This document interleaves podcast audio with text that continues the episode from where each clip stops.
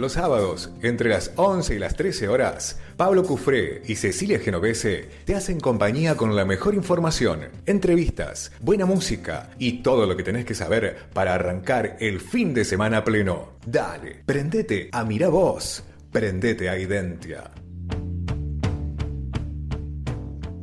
Y tenemos otra comunicación, Ceci. Eh, vamos a seguir charlando y reflexionando y, dando contexto también a, la, a la, actualidad. Eh, sí, sí, sí, justamente eh, dando contexto y un poco de perspectiva. Decíamos hoy más temprano que estamos en una realidad política que es un poco resbaladiza para el análisis. y lo que veía yo esta semana, que bueno, fue el aniversario de la muerte del general San Martín y que hubo actos y empezaron a circular un montón de memes que hablaban, ¿no? Lo mostraban a San Martín como agarrándose la cabeza, como diciendo, ¿para qué hice todo esto? Sí. Y después van y, y, pasa lo que pasa, ¿no? Eh, entonces me venía un poco la idea de esto de darle perspectiva histórica a este contexto político y para eso le vamos a pedir ayuda a Martín San Martín, que es eh, licenciado en Ciencias Políticas, es profesor eh, de Enseñanza Superior en Ciencias Políticas y es docente de la universidad, acá en, la Facultad de Turismo y Urbanismo en la Villa de Merlo, eh, y le damos la bienvenida. ¿Cómo estás, Martín? Buenos días. Pablo Cufré y Cecilia Genovese te saludamos. Buen día, Pablo. Buen día, Cecilia. ¿Cómo están? Buen, día. audiencia. gracias por, gracias por la invitación. Este, no, un placer. Gracias a vos por, por, esta, por, por, este ratito con, con, el mediodía ya de Mira Vos y por esta tarea difícil que te vamos a encomendar, que es poder poner en clave de historia este contexto actual político que es tan complejo. Sí, no, la verdad que es bastante desafiante, sobre todo vincular dos momentos históricos tan distintos. Yo quiero, quiero aclarar primero, no soy historiador, pero vamos, a hablar de historia, ¿no? Este, vamos, vamos a hablar un poquito de historia. Es este complicado comparar dos cosas cuando este, son muy distintas o cuando no tienen ningún atributo en común, digamos. Mm. Hablar de, de, la gesta libertadora eh, de hace 200 años, 200 y pico, y hoy este, es, bastante, es bastante difícil porque los contextos históricos son demasiado diferentes. Entonces, este, lo que nosotros podemos hacer, más allá de que podemos tal vez hacer un, pequeño reconto de lo que fueron estos 200 años de historia de, nuestro, país ¿no? y del mundo, eh, es tomar algunas algunas nociones, ¿no? Este, y ver cómo, cómo se desarrollan hoy en día esas nociones, ¿no? Por ejemplo, la noción, la noción de libertad, eh, ¿sí? la noción de independencia, Sí. Y la noción de colonia. Bien. Bueno, igual son tres, tres ejes que, que sí permiten hacer un ahí una, trazar un hilo de, desde la historia hasta la actualidad porque son tres palabras muy vigentes. Sí, exactamente. Son tres palabras muy vigentes. Hace 200 años, mm. eh, 200 y pico, a ver, en el 2016, hace unos años, este, se cumplieron 200 años de la gesta libertadora ¿no? que, encabezó el general San Martín. Hay muchas cosas para decir este, de, aquel momento y de este, que son momentos tan distintos, como decíamos, pero estos tres, estos tres elementos creo que atraviesan, este, es un elemento en común que podemos comparar, ¿no? la libertad, mm. la independencia eh, y la situación colonial. Sí. en, en la época de, San Martín tenían un significado completamente distinto a lo que tienen hoy. Ha habido también una apropiación ideológica de esos conceptos por parte de mm. sectores del poder. Mm. E incluso la gesta libertadora y nuestros próceres han sido manipulados con fines, este, con fines estatales. Sí. 80 eh, años después, 60 años después, 90 años después. Este, de, la, gesta libertadora, es decir, nuestros, nuestros próceres, por llamarnos de alguna mm. manera, cuando somos nuestros, tenemos que pensar en el continente eh, latinoamericano, ¿no? No, solamente, no solamente en Argentina. Pensemos que el proyecto de San Martín no era liberar a la Argentina, Chile y a Perú, esos son estados nacionales que se conformaron con posterioridad.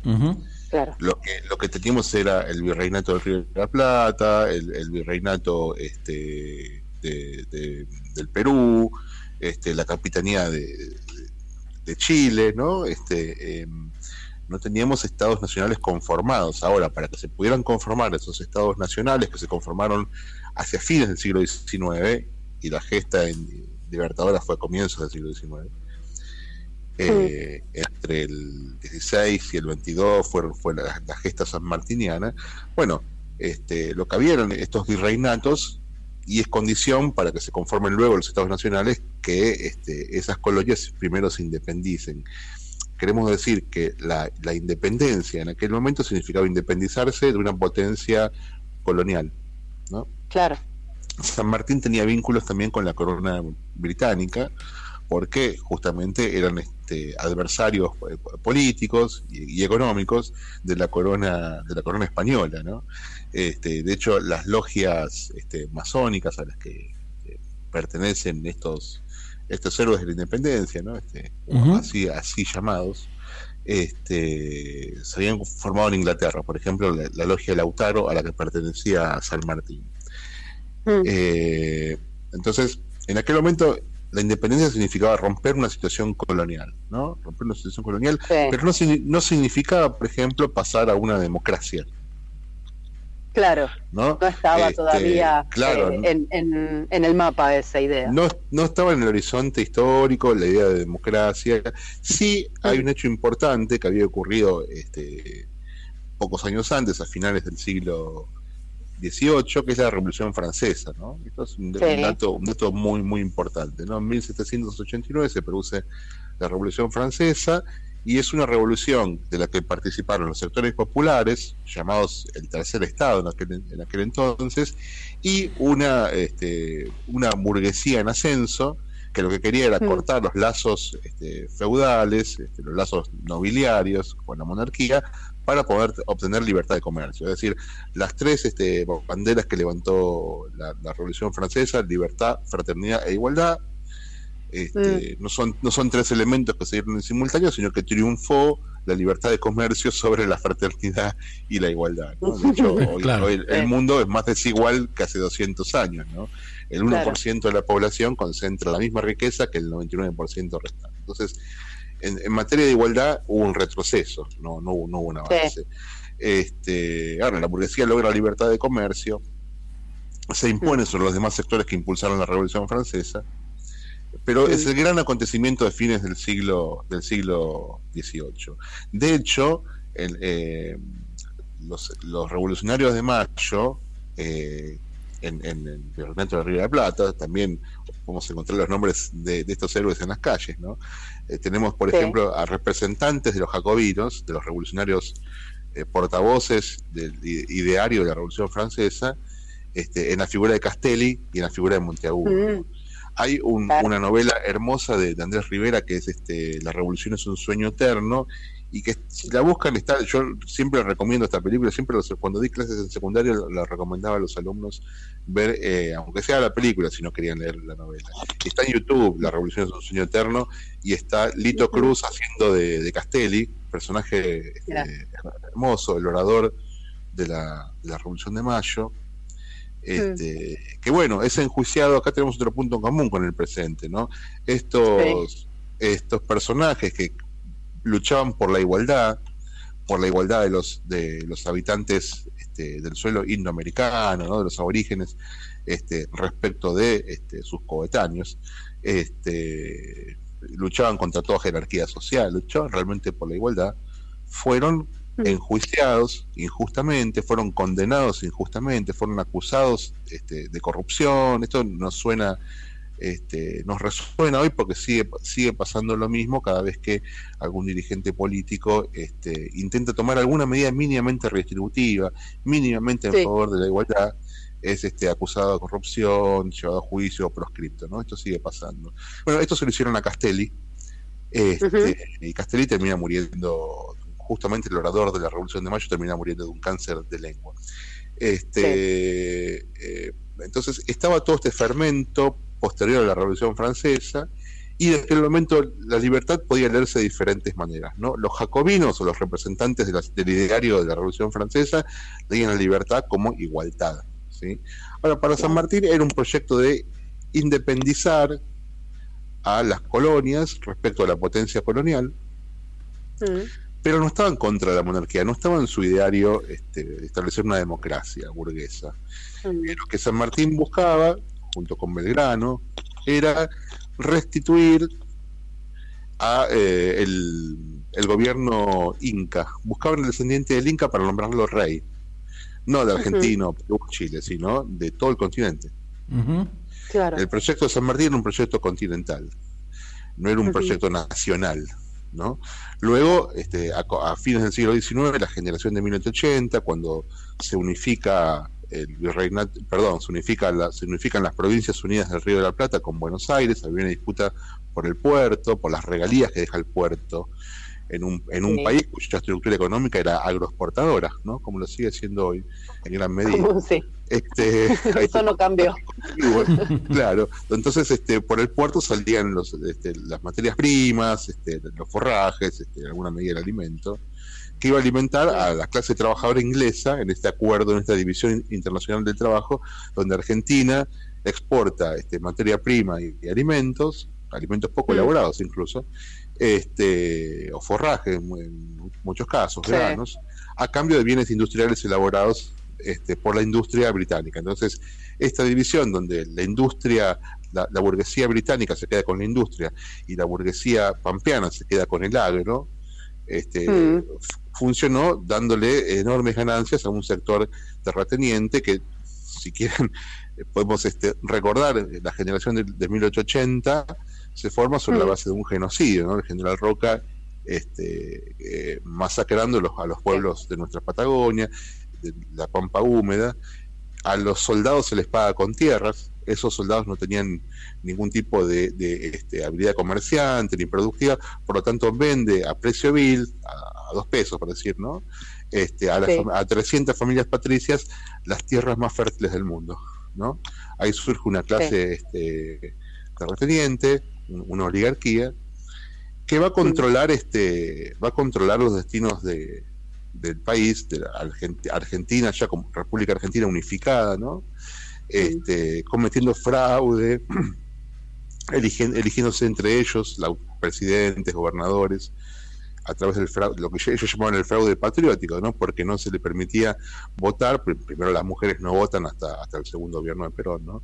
Este, Pero no podía votar ninguna persona que no fuese rico, que no tuviese este, hectáreas, entonces el voto censitario, ¿no? Este, recién, recién esto se modifica con la ley de España en 1912, que permite que en 1916 un desprendimiento de la élite que, conforma la Unión Cívica Radical este, llegue por elecciones populares, ahora sí votan después de la ley de Peña, todos los sectores sociales, varones, ¿no? Vamos a decir. Este, pero puede votar el obrero, el peón. Este, hay, una, amplitud este, del sistema político y una ampliación democrática y participativa. Ahora, esto es interrumpido por los golpes de Estado en el 30, donde vuelve el fraude patriótico, los grupos oligárquicos. Y este, a partir de la década del, 30 hay una gran crisis a nivel mundial, este, el crack del 29, este, eh, también tenemos las consecuencias de la Primera Guerra Mundial en Europa, se corta este, este, este, flujo comercial con Inglaterra y hay que sustituir las importaciones que antes venían de Europa. Aparece, un, aparece una industria incipiente, liviana, en la década del 30, que después va a ser el eje del proyecto del peronismo, ¿no? la industrialización del país, otorgar derechos laborales para que sea atractivo migrar para los, para los peones rurales, migrar del campo a la ciudad para trabajar en mejores condiciones, este, con derechos laborales, con sindicatos fuertes. Y a partir de allí, este, esta oligarquía desplazada del centro de la escena, este sector agroexportador, que este, al no poder consensuar un proyecto de país con una incipiente y dependiente del Estado burguesía industrial, mm. reafirma su poderío a través de los golpes de Estado, digamos. ¿no? Este, Y este, se llega a una situación de empate entre estas dos fracciones, la fracción exportadora y la fracción industrial, del cual todavía no, no hemos salido. La fracción ligada a los sectores, este, al, mercado internacional, el sector agroexportador, va a continuar lo que en la colonia era una situación colonial, nada más que una, ahora es una situación neocolonial de dependencia, ¿no?